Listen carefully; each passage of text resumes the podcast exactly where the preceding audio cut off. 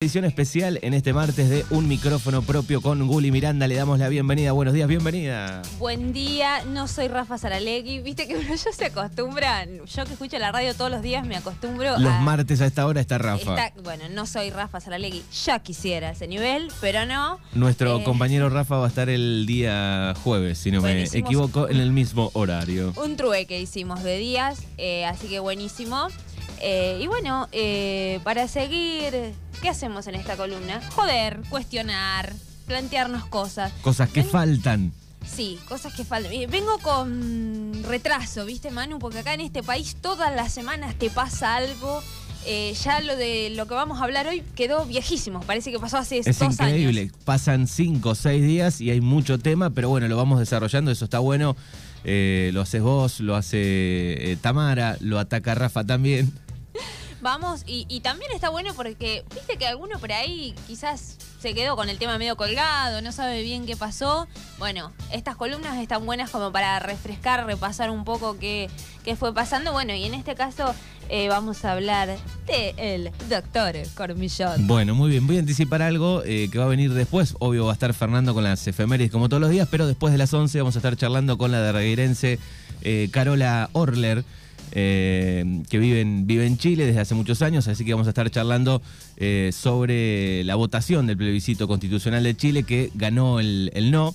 Así que nos va a estar dando los detalles este, un poco más de adentro, en primera persona, de, de por qué ha ganado el, el no, o si hay por lo menos una explicación. Una lástima. Estamos, el campo popular latinoamericano viene mal. Espero que gane Lula, chicos, por favor. Algo bueno tiene que pasar. Algo bueno tiene que Algo pasar. bueno tiene que pasar. Eh, pero bueno, hoy vamos a estar hablando del doctor Cormillot, que tuvo unas frases bastante desafortunadas hace unas dos semanas, eh, que fue bastante, este, tuvo bastante repercusión. Pero bueno, viste, después quisieron matar a la presi- vicepresidenta de la Nación y con con lo de Cormillot fue como, ah, Quedó bueno allá abajo, escondido. pero fue bastante grave. Así que eh, primero los eh, quiero invitar a, a escuchar el, eh, estas frases que dijo en un programa de televisión. Esto fue en la tele. Sí, Estaba de, de panelista, de invitado. ¿De, qué invitado, estaban? eh, creo que es en el programa de Flor Peña eh, en América. Eh, pero bueno, dijo esta semejante barbaridad que vamos a escuchar y nadie intervino para decirle, "Eh, esto no está bueno. una persona que baja de, de 150 a 100 kilos o a 90, le cambia la relación con los demás, le cambia la relación con su cuerpo. El ejemplo que yo doy es la gordita, la, la gordita de la oficina. Si sos una chica que pesa 120, 130 en la oficina, muy posiblemente tus amigos te ponen la mano encima, te la ponen como un buen compañero. Si vos bajás 30, 40 kilos, ya dejan de ponerte la mano encima como un buen compañero y te ponen la mano encima con otra intención. No, eso puede parecer una discriminación, pero es así. Eso puede parecer una discriminación, pero es así. Bueno, a ver por dónde empezamos. Eh, yo propongo que entren cuatro gordas de oficina y se lo coman crudo en vivo. Nada, mentira, chicos, es un chiste, pero no estaría mal. Eh, está mal todo lo que dice este hombre. Primero, eh, bueno, no me quiero adelantar en, la parte eh, médica y profesional porque vamos a tener la palabra de, de Estefanía Scholl, que es licenciada en nutrición, pero sí quiero hacer una observación al respecto de...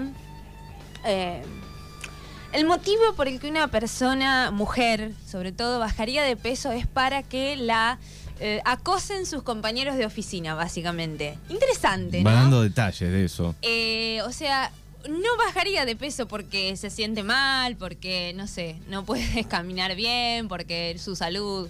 eh, no, no, ella bajaría de peso para que la acosen sus compañeros de oficina, para que dejen de verla como una amiga, compañera copada y le pongan una mano encima con intereses sexuales. Bien, malísimo. Estamos, venimos hablando hace mucho tiempo de estos temas, pero se ve que Cormillot no le llegó el telegrama.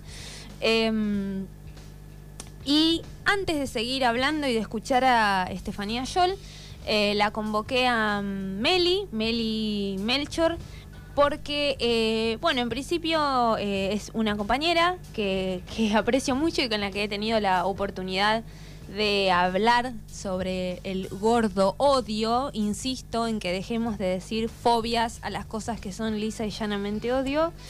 Eh, y bueno, Meli es eh, dueña de la primera marca de ropa, digamos, de, de comercio, showroom de ropa que trabaja en talles grandes. Talles que no hay en todos lados. No, y ropa linda, porque hay una cuestión que es que, bueno, eh, parece que las personas gordas solo se pueden vestir con, em, no sé, eh, uso de polar, eh, polleras de vieja y, bueno, Meli trae una ropa hermosa eh, en talles grandes, así que los invito a escuchar el primer audio de Meli contando cómo es vivir con un cuerpo no hegemónico y lo que la llevó a abrir su marca de ropa Alma Curvy.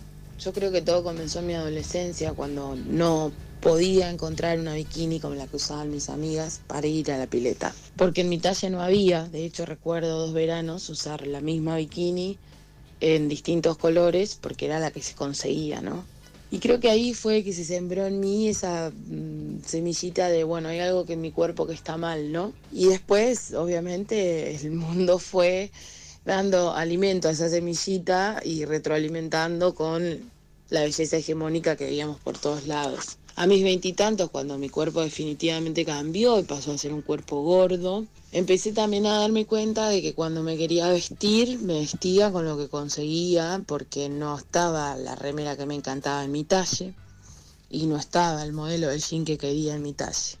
Y creo que fue en ese momento en donde definitivamente empecé a pensar que mi cuerpo era lo que estaba mal y en donde eh, empecé a mm, fantasear con la idea de que necesitaba otro cuerpo y que cuando ese cuerpo, cuando tenga ese cuerpo, finalmente sí iba a ser feliz y todo iba a estar bien, ¿no? Bueno, eso es mucho más amplio y más profundo. Pero en definitiva, a través de las redes, en algún momento conocí una activista plus size y conocí, y ahí abrí un abanico y pude coincidir en algún momento en Buenos Aires cuando esta activista hacía una feria plus size eh, y creo que ese fue el antes y el después con mi cuerpo y, con la mirada sobre mi cuerpo, ¿no? Y el día que llegué a la feria empecé a ver chicas con mi corporalidad, más grandes, más chicas, nada. Eh, pero empecé a ver chicas que estaban vestidas con colores, con short, con vestidos, eh, con ropa que estaba a la moda. eh, no era todo negro ni floreado. Y bueno, ese día para mí fue una emoción tan grande, realmente espero poder transmitir lo que fue ese día para mí. Y, y de repente ese día por primera vez en muchos años pude preguntarme si, si en realidad era mi cuerpo lo que estaba mal o, lo que me ofrecían no encajaba y, y fue como, bueno, capaz fue, fue el, el comienzo de amigarme conmigo, con mi cuerpo, con, con cómo estaba mi corporalidad. Y fue ahí en donde pensé, ¿por qué no también traer esta propuesta al pueblo? ¿Y por qué no compartir esto que me pasó a mí, en donde pude aceptar y fue un comienzo, ¿no? No es que ese día todo se resolvió, porque son años y años de belleza hegemónica en todos lados y de cuerpos gordos no representados, gordos y diferentes, porque, porque no, no, nunca se muestra lo diferente, siempre tenés que ser de una determinada forma, ¿no? Bueno, eh, sobre esto que dice Meli, muchas cosas. Eh, contarles que abrí unas encuestas en, en el Instagram de mi emprendimiento, que es donde más tengo seguidores. Ahí en tienda donde manda siempre se me copan las clientas y las seguidoras para, para mm, colaborar con la columna. Y algo, una conclusión a la que llegábamos es, bueno, eh, la mayoría de las mujeres hemos estado poco conformes con nuestro cuerpo, muchas veces. Casualidad, no. Es un sistema que te vive diciendo que te falta, te sobra, eh, tenés celulitis, tenés estrías, eh, tenés muchas lolas, tenés pocas, tenés... Bueno, vivimos con esos mensajes, pero dentro de, todos los cuerpos, eh, hay cuerpos que tenemos ciertos privilegios, como el mío, pesar 47 kilos, ser rubia, tener ojos claros. Digo, es tener un montón de privilegios, por más que yo haya estado disconforme con mi cuerpo. Nunca sufrí discriminación, eh, nunca me pasó de esto que cuenta Meli, de no conseguir ropa, de no tener ropa para ponerme, porque no había en mi talle. Entonces hay que empezar a reconocer que algunas tenemos ciertos privilegios sobre otras, más allá de que nuestra autopercepción no sea la mejor, porque en las encuestas muchas chicas que yo considero hegemónicas, placas, eh, Se han sentido mal con su cuerpo en algún sí, momento. Sí, pero bueno, esto, ¿no? No es, no es, eh, digo, estos tipos, estos cormillot, las publicidades que nos talan en la cabeza todos los días, los ideales de un cuerpo que no existe, porque uno ve desde chica que el ideal de belleza, lo atractivo, lo eh, exitoso, es un cuerpo que no existe. No existe ser hiperdelgada y tener muchas lolas y mucha cola y no tener estrías y no tener celulitis. Digo, la gente normal que uno conoce y no es así. O sea, y, quienes somos así es por una cuestión genética generalmente. O sea, yo tengo mi padre que es hiperdelgado, heredé este cuerpo. Eh, y seguimos escuchando un poquito más lo que dice Meli sobre lo que, lo que pasó con su experiencia. Y ese fue el comienzo de un camino que realmente me ha dado mucha paz y mucho amor. Eh, y en algún punto creo que Alma Curvy busca eso, ¿no? Más allá de vender, también cada vez que alguien viene y que podemos charlar y que reconciliarnos. Y, creo que en este caso también de este hombre hablando desde esa postura, eh, mi invitación es un poco a reflexionar y a pensar sobre para qué vamos a decir eso sobre el cuerpo del otro, sobre que no sabemos qué está pasando el otro para hablar de ese otro cuerpo. Eh, y bueno, también me ha tocado muchas veces recibir halagos, halagos entre comillas, obvio, ¿no? Quisiera tener toda tu, tu autoestima, qué valiente que sos. Y no, no soy valiente, me estoy vistiendo como se está vistiendo cualquier persona y eligiendo quizás usar un color, ¿no? Eh, o bueno, este otro halago que parece que vos lo amás al ser humano, ¿no? Estás más flaca, parece que es un halago, ¿no? Y bueno, la realidad es que a mí me parece que no. Eh, que, no, porque no sabemos primero qué pasa en el cuerpo de ese otro, que no, porque estamos otra vez eh, asumiendo que la delgadez es lo que todos buscamos y que bueno, porque para mí nadie tiene que opinar del cuerpo de nadie y que si vamos a opinar de un cuerpo que sea el propio y que sea con amor. Espero que mi aporte sirva y si alguien necesita charlar y si alguien necesita eh, algo que pueda ofrecer desde lo que yo he vivenciado, las puertas están abiertas y me pueden mandar un mensajito. Un abrazo muy grande. Bueno, gracias Meli. Yo me quiero quedar con algo que dice Meli de esto de reconciliarnos con el cuerpo, ¿no? Que por supuesto no es una tarea sencilla. En el caso de las personas gordas, cuando toda tu vida te han dicho que ser gordo está mal, que estás mal, que sos vago, que no sos saludable, que tenés problemas, que digo, es muy difícil empezar a ver un cuerpo con una amorosidad que desde el exterior jamás apareció. Y en estas encuestas eh, se dieron situaciones como eh, personas contándome que tienen, personas, voy a decir mujeres, porque en realidad, como siempre, para las mujeres siempre es peor. No digo que no haya gordo odio hacia los hombres, pero para las mujeres siempre es peor. Eh, una compañera que tiene 40 años y que nunca usó pantalón corto porque gorda y no quiere mostrar sus piernas. O sea, en verano, de jean largo. Digo, no hay derecho ni a vivir tranquila, eh, digo, eh, eh, acondicionándose al clima. O sea, estás sufriendo calor solo porque te han dicho tantas veces que tu cuerpo está mal que no querés mostrarlo.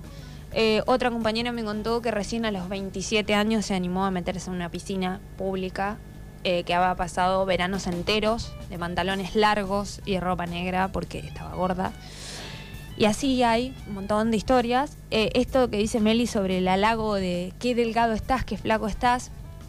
El mismo día que abrí las encuestas, dos amigas me contaron la, misma anécdota, o sea, con distintos personajes, eh, las mismas anécdotas que las habían vivido en carne, en carne propia, que era una, recibir elogios sobre su delgadez cuando estaba atravesando un cáncer.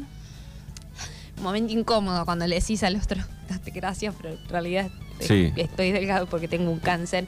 Y de otra amiga elogiando a una prima como, ahora sí está súper delgada y la otra respondiéndole, tengo cáncer. Bueno, digo, ojo con, con creer que la delgadez es estar saludable y es verse bien, porque en realidad a veces estamos delgados por cosas de mierda. Eh, y ahora sí me gustaría invitarlos a escuchar a, Estefanía Yol, que es licenciada en nutrición, que ya estuvo en una columna el año pasado. Eh, porque Steffi es especialista en trastornos de la conducta alimentaria, entonces la habíamos convocado el año pasado cuando estaba a punto de recibirse, ahora ya tiene su título. Y lo primero que le pregunté a Steffi em, era qué opinión no le merecía ella como profesional, como colega del doctor Cormillot, eh, el mensaje que él nos daba. El mensaje que da el doctor Cormillot es totalmente negativo a nivel físico y mental. Se pueden ver dos cuestiones en ese mensaje. La primera, el foco en el peso, como si esta chica, eh, la gordita de la oficina, un término que él usa para ejemplificar, con el cual no estoy de acuerdo, no fuera atractiva o bella por tener el peso o la forma corporal que tiene. Y acá se juega el valor de la persona. Es decir, que si sos delgado o delgada, se te valora más, tenés más éxito laboral, personal, tendrías más chances de tener pareja, porque en cierta forma entrarías dentro de los parámetros socialmente aceptados. Y si no tenés un cuerpo hegemónico, o sea, ideal, no podés gozar ni acceder a nada de esto. Como siempre remarco, el valor va por otro lado, no por cómo se vea nuestro cuerpo, por cuántos kilos tengamos, si tenemos un abdomen chato, eh, más o menos caderas, estrías, ¿no? Eh, la idea es poder mirar al otro desde una manera integral y más allá de la corporalidad. Eh, ahora empiezan los mensajes de cómo llegar en forma al verano. Tengamos cuidado también con, los que, con lo que nos quieren hacer creer eh, de nuestro cuerpo. ¿sí? Em, y por otro lado, el mensaje nos trae también una cuestión de cosificación, de sexualización hacia la mujer. Él dice que si esta chica bajara 40 kilos, le pondrían una mano encima distinta a la que pondrían si tuviera 120. Llamativo. Eh, nos encontramos una vez más reduciendo el cuerpo de la mujer a cómo se ve. Con esta mirada no se tiene en cuenta ni las cualidades profesionales ni personales de, esta chica o de cualquier persona, ¿no? Eh, entonces invito a repensar estos mensajes que se siguen reproduciendo en los medios de comunicación y que siguen reproduciendo estos profesionales de la salud. Y salud acá lo pongo entre comillas, porque no aporta nada positivo, son mensajes viejos que atrasan y que causan mucho malestar. Tenemos que pensar en las generaciones futuras, qué mensajes les está llegando bueno, eh, mi lema de campaña va a ser más Steffi eh, Joel, menos Alberto Cormillot, porque digo, esto me parece que es un mensaje responsable, ¿no? De un profesional de la salud diciendo, ojo con lo que decimos, eh, ojo con darle tanto valor al peso, ojo con cosificar a las mujeres. es como que está cargado el, mensaje con varias cosas. No es solamente el, tema de esta columna de hoy, encierra varias cosas ahí adentro de eso, ¿no? Sí, no es solo el gordo odio, digo, tiene. Está bien, la otra vez cuando ustedes hablaban en la efeméride que era el cumpleaños Cormillot, yo entiendo que tiene más años que un dinosaurio, pero eso no justifica que vos seas un viejo rancio, o sea, está todo bien. Pero digo, hay gente muy grande, no sé, Norita Cortiña, la abuela de Plaza de Mayo, que está súper deconstruida. ¿Es fácil? No, y ella misma dice, a mí me costó eh, trabajar sobre un montón de cosas que yo tenía, que creía. Digo, usted es un profesional de la salud y estos mensajes no son inocentes, tienen repercusión sobre la salud y la vida de las personas. Digo, no es. Sí, sí, y sobre todo el, nivel en el cual se encuentra de famosidad, si podemos llamarlo de alguna forma, el doctor Cormillot, ¿no? Tal cual, o sea, no es un pichi, ¿me entendés? Es un señor que es hiper reconocido. Eh, la otra pregunta que le hacía a Steffi es. Eh, si estos mensajes, eh, como los que da el doctor Colmillot, influyen en que seamos el segundo país del mundo con más trastornos de la conducta alimentaria. Sí, claro, este tipo de mensajes influye muchísimo. No solo que somos el segundo país con más trastornos a nivel mundial, sino que en adolescentes están aumentando los casos y la edad de inicio del trastorno está siendo cada vez más baja. Es decir, que tenemos ya eh, niños y niñas entre 8 y 9 años que están manifestando cierta disconformidad corporal y que tampoco se está vinculando de una manera sana con la alimentación. Entonces, imaginemos que una persona está pasando un mal momento con su cuerpo, eh, que no se vincula saludablemente con la alimentación. Al escuchar este tipo de mensajes, que en cierta forma te está diciendo que tu cuerpo está mal, que los kilos que tenés están mal, em, que no vas a ser valorado como persona, que no encajás en el, en el ideal de belleza, ¿sí? Eh, más vale que vas a querer modificar tu cuerpo, vas a hacer de todo para eso. Pero bueno, el punto es empezar a analizar qué nos está diciendo el profesional de salud, eh, el contexto, ¿no? la cultura en que estamos viviendo, porque la persona que recibe el mensaje no es la que está mal, sino obviamente el tipo de mensaje que le está llegando. Eh, sabemos que para el desarrollo de un trastorno también hay otros factores, ¿sí? Eh, intervienen factores familiares, sociales, psicológicos, individuales, pero escuchar a un profesional de salud diciendo esto puede ser un detonante. Además, al profesional de salud se le da cierta cierto poder o jerarquía. Entonces, bueno, eh, si se toma tal cual el mensaje, es muy complicado. Yo creo que este profesional no, no ha sido responsable a la hora de comunicar, no dimensionó eh, ni el lugar que ocupa ni el mensaje. Eh, siempre digo que uno como profesional de la salud tiene que tener mucho cuidado con lo que dice, no solo a nivel consultorio, sino también a la hora de usar redes, porque nunca sabemos quién está del otro lado, ¿sí? cómo está llegando ese mensaje, cómo lo interpreta. Realmente podemos eh, una palabra que está mal usada, eh, un significado que, sea así de negativo puede, puede impactar mucho en la salud. Bien, bueno, de todo esto a algo positivo. Digo, si esto hubiese sucedido eh, el mismo escenario hace 10, 12 años atrás, no era noticia, digamos, hubiese quedado ahí en el programa y no sé si se hubiese, o 10 o 15, no sé, un poco más atrás. Hoy estas cosas, por suerte, se pone el foco y se ve.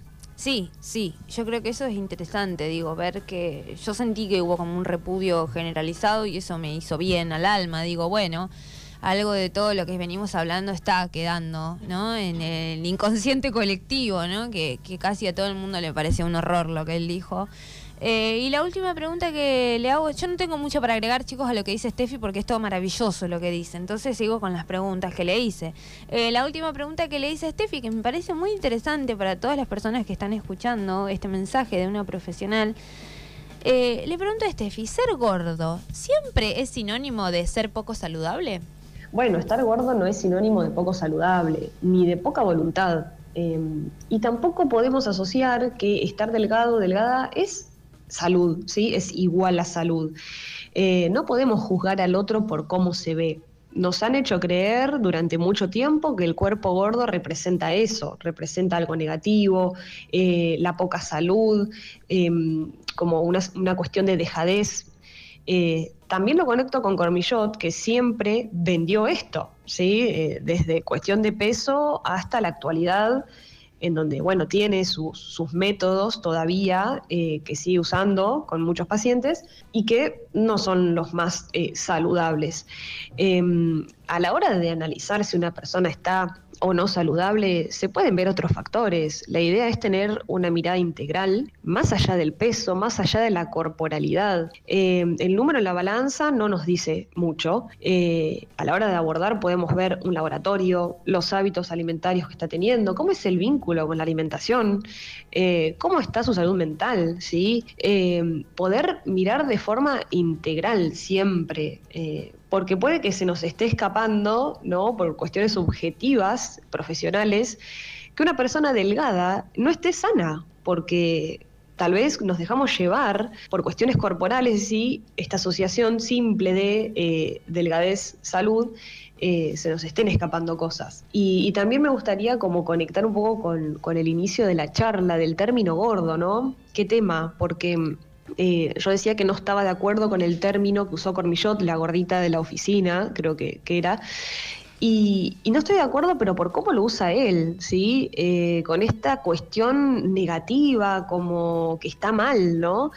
Y un cuerpo gordo es un cuerpo, y ya, eh, así como es un cuerpo delgado, ¿sí? Habla de la diversidad corporal. entonces, ¿no? Hay que fijarse cómo uno usa ese término la idea siempre obviamente es que no sea negativo, por supuesto, y poder aceptar que no todos tenemos la misma forma corporal y que no por eso somos más menos saludables, ¿no? Como tratar de no opinar del cuerpo del otro, de la alimentación que está teniendo el otro, ¿sí? Eh, nunca, nunca da nada positivo el, hecho de opinar, eh, darle una opinión al otro, y más si el otro no la está buscando, ¿no? Eh, así que bueno, yo recomiendo un poco esto, ¿no? No opinar sobre el cuerpo del otro, ni de la alimentación, ni del estilo de vida que lleva, sino mirar un poco para adentro a ver qué está pasando con uno mismo y, y poder ver qué podemos cambiar, ¿no? Eh, y también siempre manifestarle estas cosas a, las generaciones futuras, a los niños y niñas, eh, para que puedan estar un poco más en paz con, con su cuerpo, con, con, la comida, algo fundamental y básico, eh, y con el entorno.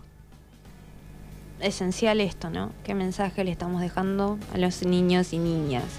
Eh, bueno, se nos está extendiendo un poquito la columna, así que eh, vamos a ir cerrando. Quería agradecerle obviamente a Meli de Alma Curvi, que la pueden encontrar en Facebook e Instagram como Alma Curvi, y a Steffi, que la pueden encontrar en Instagram como arroba más que y eh, pueden consultarle a su celular 291 41 66 038. Ella está atendiendo presencial y virtual. Uh -huh. Para ir cerrando, quería contarles algo eh, de lo que hablaba Brenda Mato, que es una Brenda Mato, punto Mato, es su Instagram, es una modelo plus size. Eh, y Brenda decía, bueno, se van instalando ideas, ¿no? En el, en el inconsciente colectivo y personal sobre que los gordos no pueden ser exitosos, que los gordos no son capaces de... Eh, y esto eh, que está muy instalado, que, que, lo remarcaba con Millotes, los gordos no son deseables, no son atractivos. Eh, yo espero que el doctor Colmillot no esté escuchando esta columna, porque le va a agarrar una CB. Porque yo voy a hacer mi granito de arena a esta revolución, es contar algo que mucha gente ya sabe, los que me conocen, eh, mis amigas, mi familia y mis conocidos lo saben. Me gustan los gordos. Eh, me gustan los gordos, o sea, eh, saquemos mi novio actual hiper recontra hegemónico que vino a romper los estereotipos, pero a mí me gustan los gordos, tengo locura con Sebastián De Caro, con Seth Rogen, con Fito Mendoza Paz de la radio. Eh, digo, tengo una lista interminable de gordos que me gustan. Eh, no nací deconstruida, no sé qué pasa, me atraen, digo. Eh, y me atraen por esto que habla Steffi, ¿no? todos estos, estos señores que nombré me resultan atractivos por, por las cosas que dicen, por lo que hacen. Eh, bueno, Sebastián de Caro es. Lo tengo silenciado en Instagram porque me, me, hace mal saber que nunca voy a tener una cita con él. Ese nivel, chicos. Eh, Sebastián de Caro no puede ser más atractivo, es muy inteligente, es muy gracioso. Un fenómeno, un fenómeno. Eh, fanático de Batman, me vuelvo loca cuando habla de Batman. Bueno, digo, esto es porque lo que habla Steffi, ¿no? Bueno, que es solo el peso de una persona es lo que importa al momento de sentirse eh, atraído por alguien, al momento de enamorarse de alguien. No, importan un montón de otras cosas. Pero nos han, nos han enseñado que el cuerpo es lo y es como, y la verdad que no, o sea, yo... Sí, y, y en este caso el, el, análisis que vos traes hoy es a través de un programa de televisión, digo, pero en las redes, eh, y sobre todo redes? TikTok, por ejemplo, el otro día escuchaba a una profesional hablar de TikTok, de, bueno, cómo las niñas más jóvenes, ¿no? Este, y ahí hablaba un poco de, bueno, cómo el padre, los padres, ¿no? Pueden colaborar, actuar, porque es muy difícil, ¿no? Los chicos están en TikTok eh, tratando de imitar, ¿no? A, a otras mujeres. Eh, sí, influencers a, o influencer, gente que ven en videos. Exacto, y bueno, y ahí también está complicado porque es un mundo este, mucho más grande, ya creo hoy, en los jóvenes por lo menos que la tele, ¿no? Sí, sí, y está instalado, está instalado. El otro día, ¿sabes que me acordaba cuando hacía esta columna? Cuando el Kun Agüero salía con Karina la princesita, que le decían el come gordas y la... O sea, chicos, por favor, a ver eh, está muy instalado esto, ¿no? Que los gordos no son capaces de... Brenda Mato lo traía a colación de que ella siempre quiso ser bailarina, pero por supuesto, no, bailarina gorda no. Y ahora cumplió su sueño de actuar con Rada y en el, en el Luna Park bailando. Entonces decía, ¿cuántas cosas nos han hecho creer? Como, nunca te vas a casar. Dice, tengo marido. Bueno, es gordo también, pero dice, tengo mm. marido. Me han hecho creer tantas cosas que yo no podía. Entonces, bueno, mi aporte a esta revolución es decir, me gustan los gordos. Estuve siete años de novia con un gordo. Eh, me gustan los gordos. Eh, digo, los gordos pueden ser deseables, pueden ser exitosos, pueden un montón de cosas. Y, yo reivindico a todas las personas eh, que no tienen el cuerpo ideal, el cuerpo hegemónico. Digo, las invito a buscar herramientas que entiendo que no es fácil. Para esto que decía Meli, para reconciliarnos con el cuerpo. Falta mucho en las encuestas que dice cortito y ya terminamos. En las encuestas que hice, el 80 por- participaron 200 y pico de personas. El 80% de estas personas alguna vez se sintió discriminada por su cuerpo, es muchísimo. El 75% alguna vez no consiguió ropa de su talle, es muchísimo. Y está, está o sea, mm, no, no- no me sorprende, por supuesto. El 96% de las personas recibieron comentarios sobre su peso. Eh, el 8% de las personas odia su cuerpo, el 9% lo ama y el 83% a veces lo odia y a veces lo ama. Digo, ¿no? Es eh, tratemos de que de ir más para el lado de más días lo amo y menos días lo odio. Digo, es, es nuestro cuerpo que nos permite estar vivas, que nos permite hacernos, movernos, disfrutar, sentir placer, sentir frío, sentir calor. Digo, eh, yo sé que es muy difícil porque esto, cuando vivís en una sociedad que desde que sos chico, eh, porque bueno, muchas personas gordas son gordas de chicas, te está diciendo que está mal como sos, que está mal lo que haces, que está mal. Es difícil, eh, digo, esta cuestión de, ay, el amor propio. Bueno, chicos, es muy difícil desarrollar amor propio si recibís mierda todo el día. Eh, entonces, bueno, esperemos que esta columna sirva de algo. Eh, agradecerles otra vez a Steffi y a Meli por sus aportes. Y bueno, y en 15 días no sé qué tema nos va a deparar este país, chicos, pero estaré alerta. Bien. Es Juli Miranda aquí en Mañanas Urbanas, la